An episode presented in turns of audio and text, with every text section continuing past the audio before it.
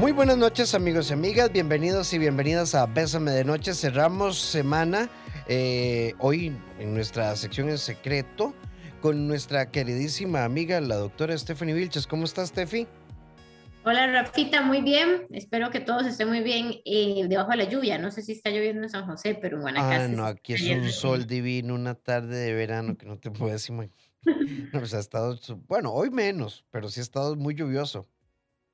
Sí, sí, aquí está lloviendo de todo, perros y gatos. Tefi y yo hoy les traemos una propuesta temática. ¿Han escuchado esa frase? No, es que esa fue la gota que derramó el vaso. Se acabó, me harté, no más, va jalando y bueno, y todo lo que vos querás agregarle a esa expresión. Pero ¿qué sucedería si nos detenemos un momento y pudiéramos decir, bendita sea esa gota derramó el vaso? porque nos ubica en una situación que claramente antes de que el vaso se derramara, ya esos tragos sabían amargos, ya ese fresquito se había pasado, ya eso estaba fermentado y nos causaba una complicación. Y a veces, bueno, incluso parte de lo que podemos plantearte esta noche es cuestionarnos a profundidad por qué tenemos que esperar a que se derrame el vaso? ¿Por qué tenemos que esperar a ese punto? Porque yo creo que cuando una gota derrama todo, es que uno no ha querido asumir que le picaba mucho, que dolía, que, que le daba un escosor, diría mi abuela. Y yo creo que esas estructuras no pueden funcionar. 8990-004, nuestro WhatsApp. ¿Cuál fue la gota que derramó tu vaso? Contanos, Tefi.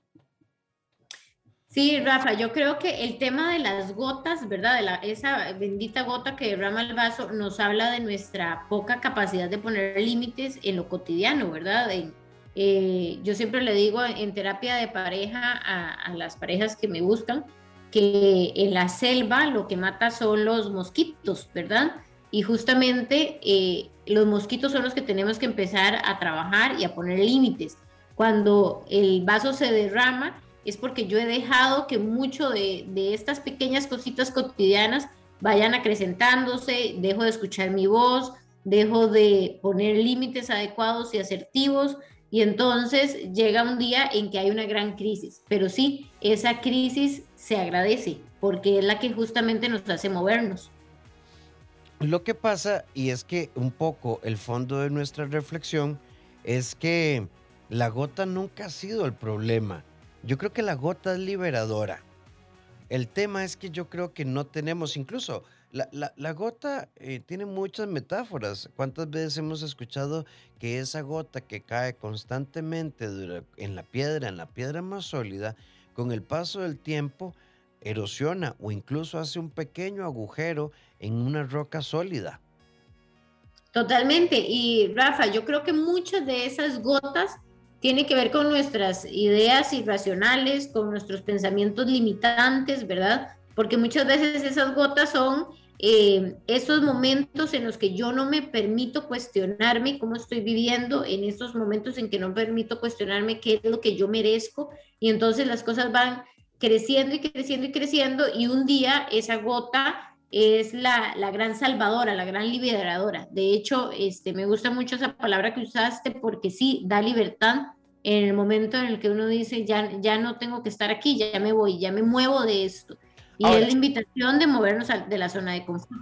Sí, hay, hay un tema, ahora que vos lo ponías como en el plano de terapia de pareja, porque hoy el tema aplica a muchas cosas, pero ahora que lo pones en el plano de pareja, siempre estamos esperando a ya no poder más, a ya no aguantar más, a decir, no, es que ya definitivamente yo no solo no lo amo, sino a mí lo que me brota es un odio, pero es que es una, un, una aversión, ¿verdad? Es que no, no, no, no, mire, es que yo, ay, no, no, no, le deseo y entonces nos cae aquella maldición judía, ¿verdad? Y las siete plagas. A ver, creo que en algún momento, si yo soy de los que digo, esta fue la gota que derramó el vaso, tengo que permitirme hacer, uno, una revisión interior de que vos no tenés capacidad de tolerancia, tenés capacidad de aguante. Y el aguante es como tener úlcera y tomar sábila. Me acostumbré al dolor y me acostumbré al dolor porque estoy profundamente desconectado de mí. Quiero poner un ejemplo. Tefi creció con una mamá que era profundamente sumisa, con un padre muy violento y replicó ese modelo. Y de pronto tenemos ese proceso de adultos y nos descubrimos replicándolo, aunque hoy las condiciones de Tefi no tienen la vulnerabilidad económica que tenía su madre. Cuando yo soy de los que necesita la última gota, ahí estamos hablando de heridas emocionales, de patrones de aprendizaje, de evasión, estamos hablando de negación, de un montón de procesos que son los que nos complican la vida. Lo que nos causa dolor, claramente, son las circunstancias, pero nos causa más dolor el cómo asumo yo mis circunstancias. ¿Cómo, y cómo he aprendido a afrontar mis, mis conflictos, ¿verdad? Como vos hablabas ahora de los patrones aprendidos y las heridas de infancia, este, a nosotros los papás nos han enseñado cómo se resuelven las cosas y a lo largo de, de la vida nosotros vamos adquiriendo nuevas herramientas, pero a veces no tenemos la cabeza fría para pensar en que tal vez no soy feliz en este trabajo, en que tal vez este, yo podría tener algo mejor. Muchas veces está de la mano con el merecimiento el estar aguantando y aguantando y aguantando. Entonces, me aguanto este hombre porque es que yo no sé si yo voy a conseguir uno mejor. Me aguanto este trabajo porque es que no sé si me irán a pagar lo mismo. Entonces, tenemos un montón de personas viviendo vidas que no lo satisfacen pero eh, siguen aguantando, esperando que las cosas eh, nunca cambien, que sea lo mismo, este, dándole como un ok a la vida, pero es como que dejamos de soñar. Cuando nosotros estamos ubicados desde el, desde el aguante, dejamos de soñar y realmente pensamos en algún momento que eso es lo normal. Y lo normal es estar muy a gusto con la pareja, estar muy a gusto con uno mismo, estar muy a gusto con este, el trabajo que ejerzamos, ¿verdad? 8990-004 nuestro WhatsApp, en nuestra noche de viernes. Eh, hoy en Bésame de Noche estamos hablando de la gota que derramó el vaso. Contanos, ¿cuál fue esa gota que te hizo cambiar? Y ojalá que esa gota no te llevara a otro vaso, el vaso del aguante, el vaso de la negación, sino que te lleve a la tina de la realización. La gota que derramó el vaso fue la quinta infidelidad de mi esposo ya le había tolerado dos hijos más y ahora me viene a buscar y dice que ya cambió. Eh, él me sigue gustando porque es un hombre responsable, es un buen papá, es muy servicial y siempre que lo ocupo, ahí está. No puedo decir que en eso haya sido un mal hombre. El problema es que no es hombre de una sola mujer. Me pregunto que si debería darme una oportunidad. Bueno, eso tendrás que responderlo vos. Pero lo que yo creo es que usted está describiendo como aquellos, ¿verdad? Aquellos rotulillos que uno veía, un marido alquiler, un servicio de transporte, alguien que llega a destapar la canoa, cambiar el bombillo, ¿verdad? Cambiar el, el, fuse de la, de la cuchilla. Em, alguien puede tener una paternidad excepcional, pero no necesariamente tener una, una visión de pareja equilibrada, amiga. Y esta gota, bueno, es que lo tuyo fue un aguacero. Entonces, ¿por qué no estás conectada con vos? ¿Por qué me leo a través de él? O sea, ¿por qué, me, ¿por qué tengo que tomar decisiones a partir de lo que la otra persona dice o hace? Justamente eso te iba a decir, Rafa, que aquí la gran pregunta sería qué es lo que ella quiere, que es eh, como mujer preguntarse, güey, como ser humano preguntarse, ¿qué tipo de pareja quiero? ¿Qué tipo de pareja merezco? ¿Qué tipo de pareja tengo que desaprender, verdad? Porque el hecho de que uno tenga un esposo o buen papá no significa que sea un buen esposo, ¿verdad? Eh, la pareja de vida tiene que ser una pareja que vaya conmigo según lo que yo quiero también, ¿verdad? Porque si es una pareja abierta y los dos pueden hacer lo que quieran, pues muy respetable, pero no eh, parece que fuera solamente él que se le perdona y que se le perdona. Y bueno, hay quienes dicen que la, la única infidelidad que no hay que perdonar es la primera, ¿verdad? Entonces, este, yo creo que sí es mucho de conexión y de sentarse realmente a cuestionar qué fue lo que yo aprendí que era una pareja, porque realmente nosotros tenemos unos patrones y unos referentes de pareja muy, muy poco saludables. ¿Por qué aguantamos? Pregunto una amiga.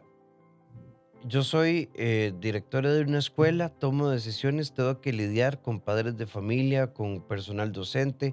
Es muy difícil trabajar en educación hoy. Y todo el mundo me quiere y puedo decir que manejo muy bien los conflictos, pero mi matrimonio es un desastre y no sé por qué no puedo tomar decisiones. Es que el tema es a costa de qué estamos aguantando, porque no, no, no estamos priorizándonos.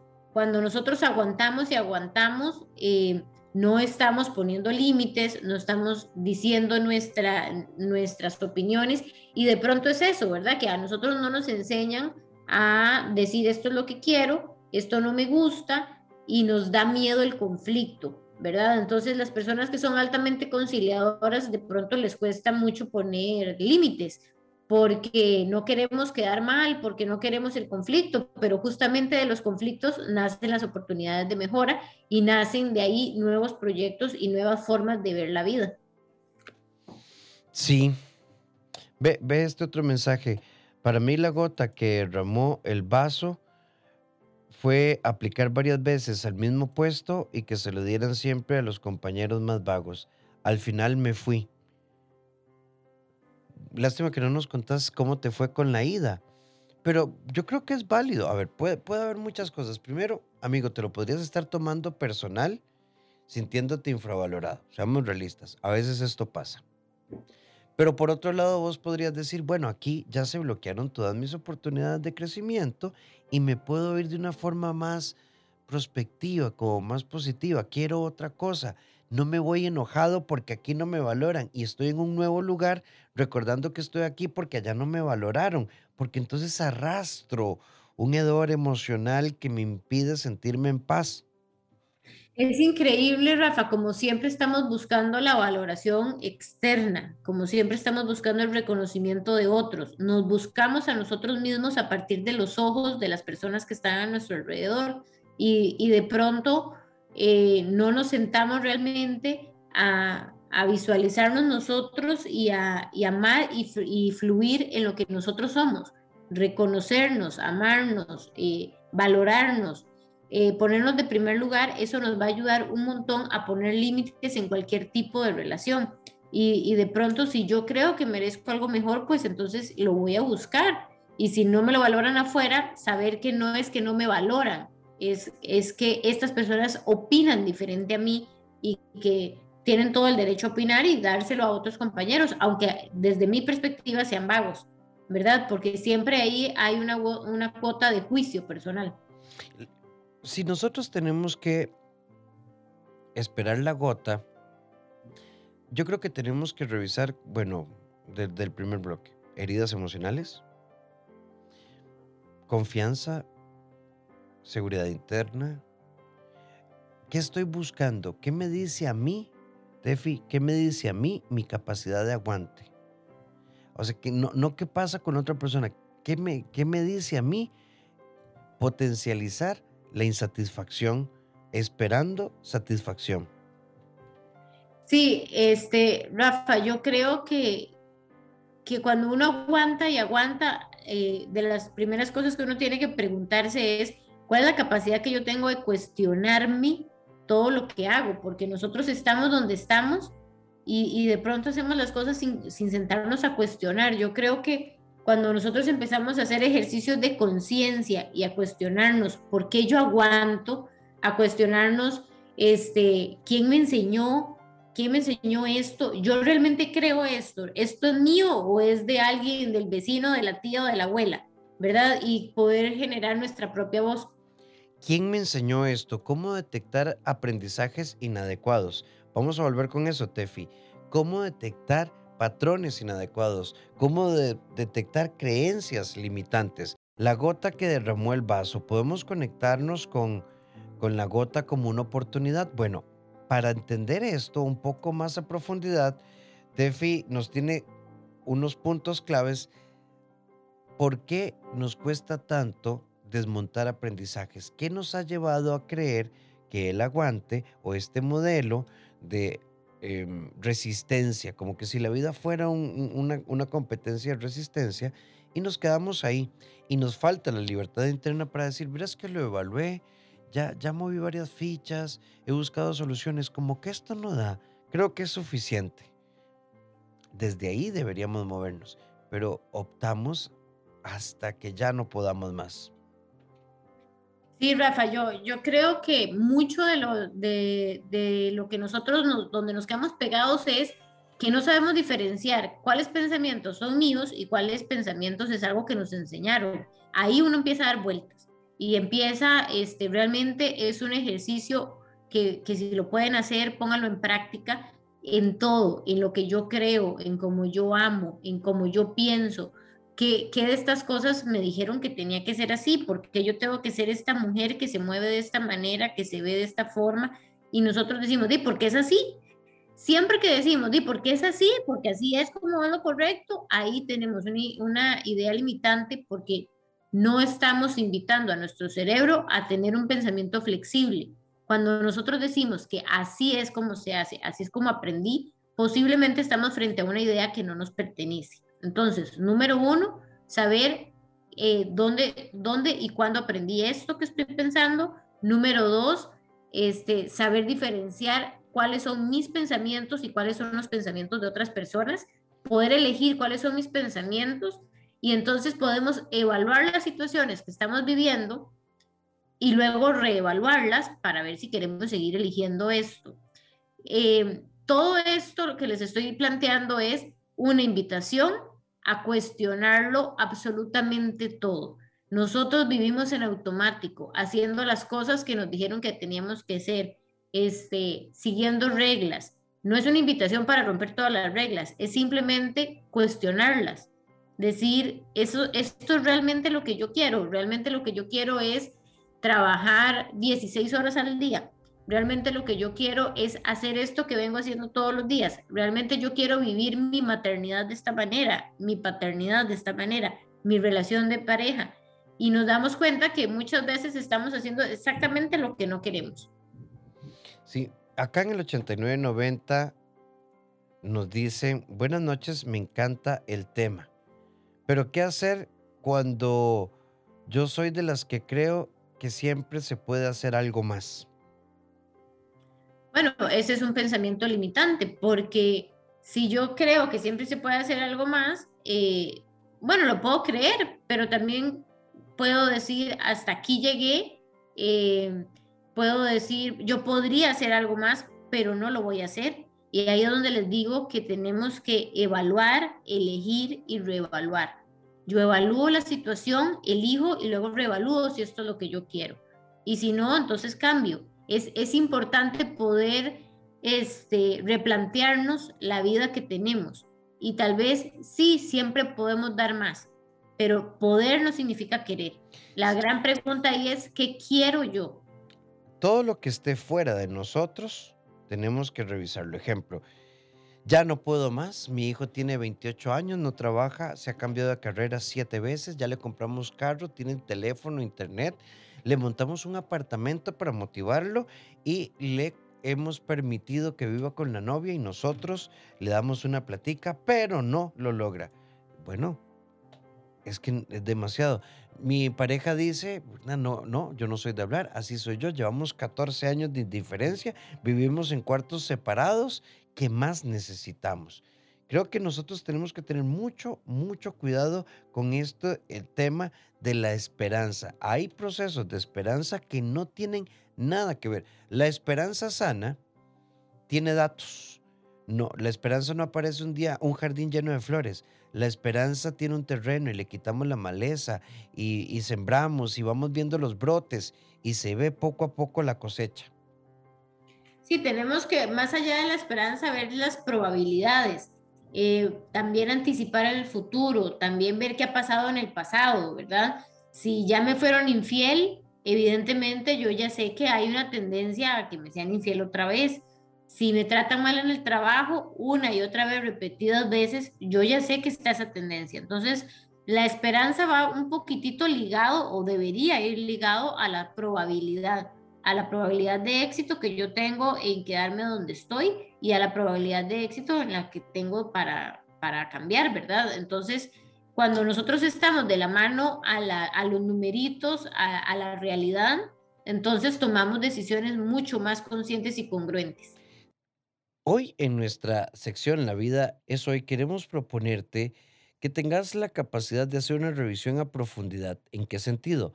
Cuando de una u otra manera vos estés frente a una situación que te cause insatisfacción y decís, no puedo enfrentarlo, entonces no nos quedemos con el no puedo enfrentarlo. Vamos un poquitito más allá, es cómo lo enfrento. Y ese cómo muchas veces va a significar un grito de auxilio para que otros nos ayuden a sostenernos en medio de las crisis que no sabemos cómo resolver. Aprender, crecer y compartir. Bésame de noche.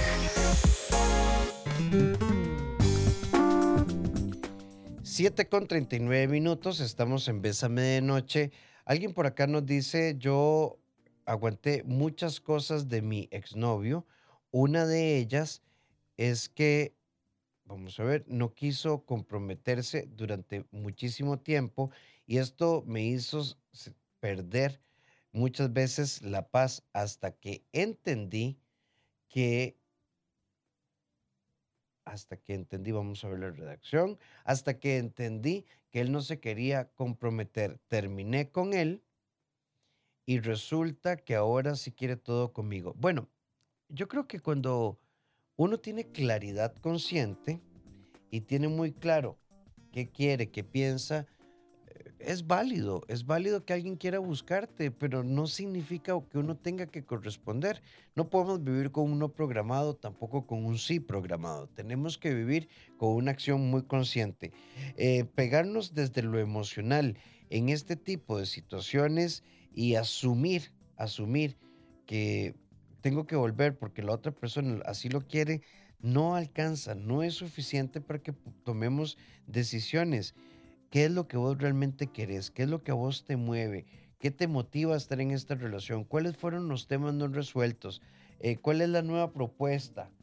¿Qué es lo que de una u otra forma eh, terminó afectando la relación? ¿Cómo afectó la relación sus complicaciones emocionales? ¿Cuáles fueron las cosas que se volvieron recurrentes, que se volvieron constantes?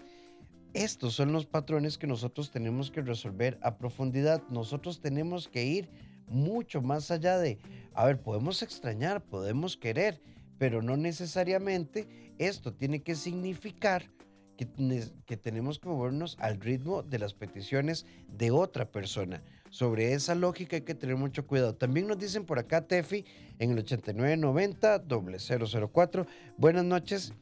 Y si uno no quiere, uno sabe que el vaso se va a derramar, pero si uno le pone las manos para que no se salga el agua y sigue ahí,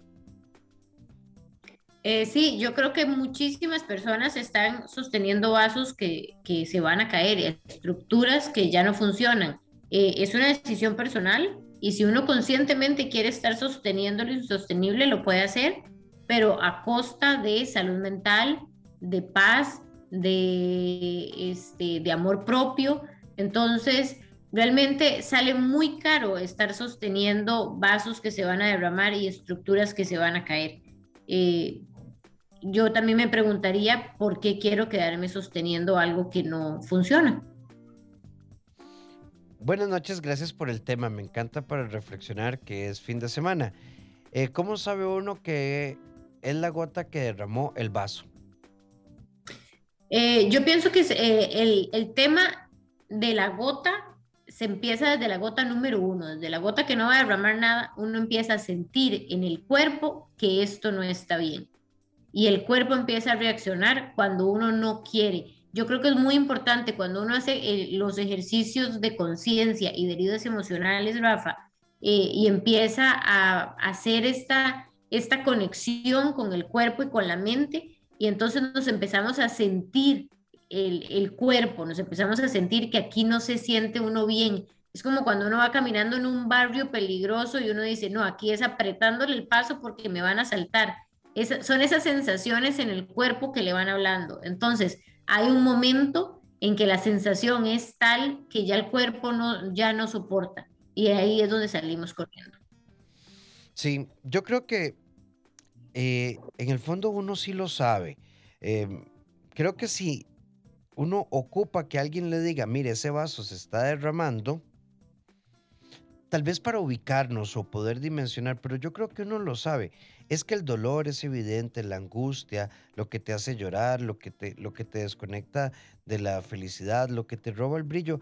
Yo, yo creo que en el fondo siempre lo, lo, podemos ver, siempre lo podemos saber. Vieras, Rafa, que yo creo que a veces uno no lo sabe pero sí lo siente. Por eso es el tema de, de poder conectar uno con, con, esto que no se siente bien, como cuando uno se va a robar, cuando uno se va a robar algo y uno dice, mmm, viera que no me siento bien robándomelo. Es esa sensación de incomodidad en el cuerpo que uno no puede describir, pero que uno no sabe qué es, pero que hace que te impida robarte cosas. A mí me gusta robar lapiceros y siempre lo pienso.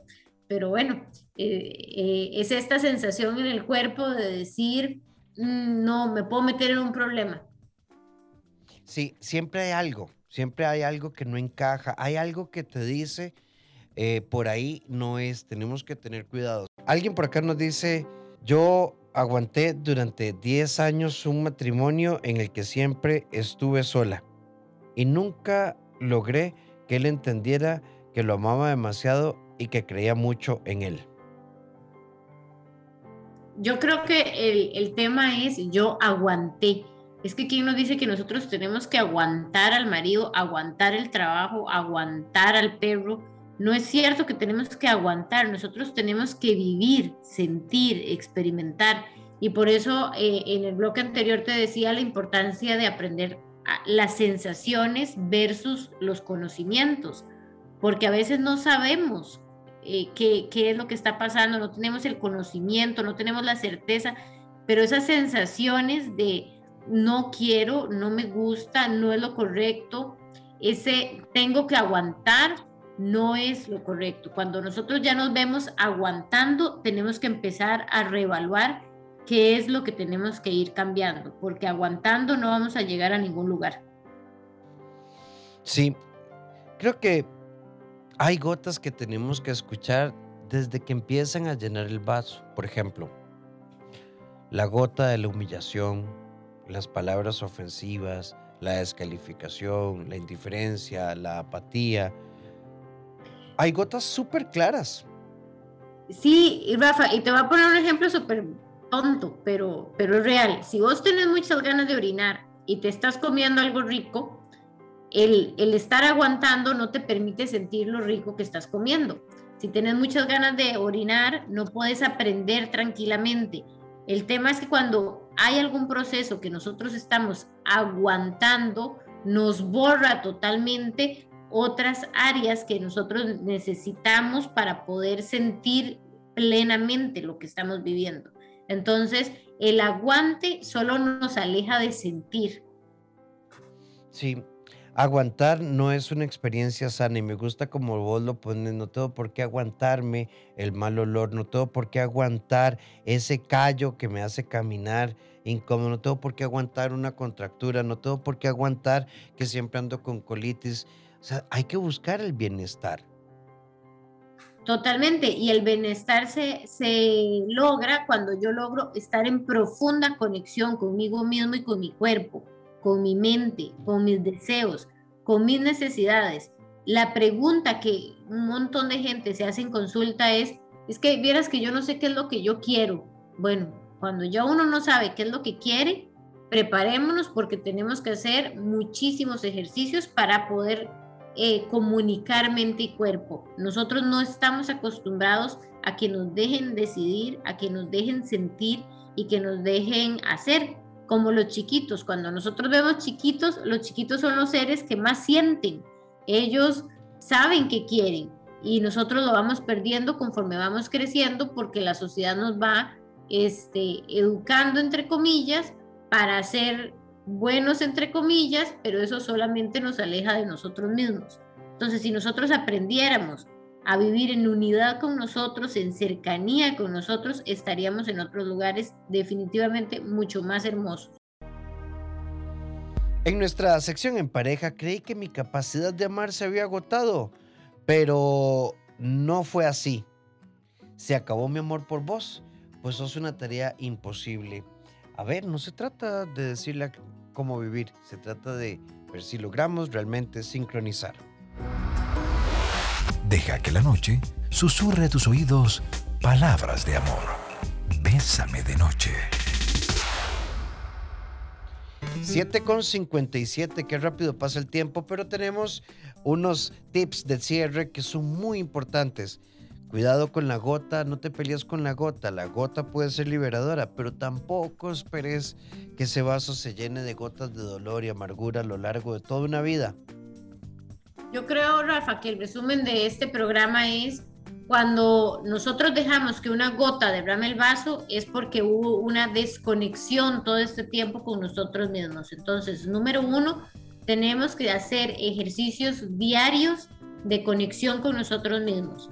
Tenemos que tener la cabeza fría para tomar decisiones y para esto necesitamos cuestionar nuestros pensamientos, saber qué es de nosotros y qué es aprendido, elegir cuáles pensamientos voy a tener y saber que siempre hay una sensación en mi cuerpo que me habla. Entonces, esa es la conexión máxima con nosotros mismos, cuando yo empiezo a sentir más allá de saber.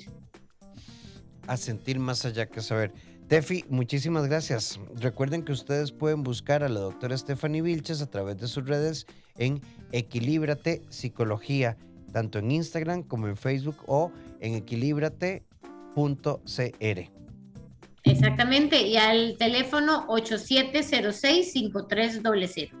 Nosotros nos volvemos a encontrar el próximo lunes a eso de las 7 en punto de la noche. En nuestro programa estamos muy prontos ya a terminar esta primera temporada, el primer semestre. Luego vendremos con cambio de horario. A partir del 18 de julio volvemos a nuestro horario de 8 de la noche, eh, que era el horario que teníamos antes de la pandemia. Así que bueno, ya lo saben. Y que tengan un feliz fin de semana. Recuerden que en el CEDI somos un equipo 2290 1383 o al WhatsApp 88 81 1304. Tefi, feliz fin de semana. Gracias a vos y a todos por escucharnos y esperamos vernos el lunes. Nos vemos el lunes. Un fuerte abrazo y recuerden mis redes, Dr. Rafael Ramos en Instagram, Facebook, rafaelramoscr.com o abrazatuvida.com, nuestra escuela de desarrollo emocional. Apuntate y sé parte de esta experiencia.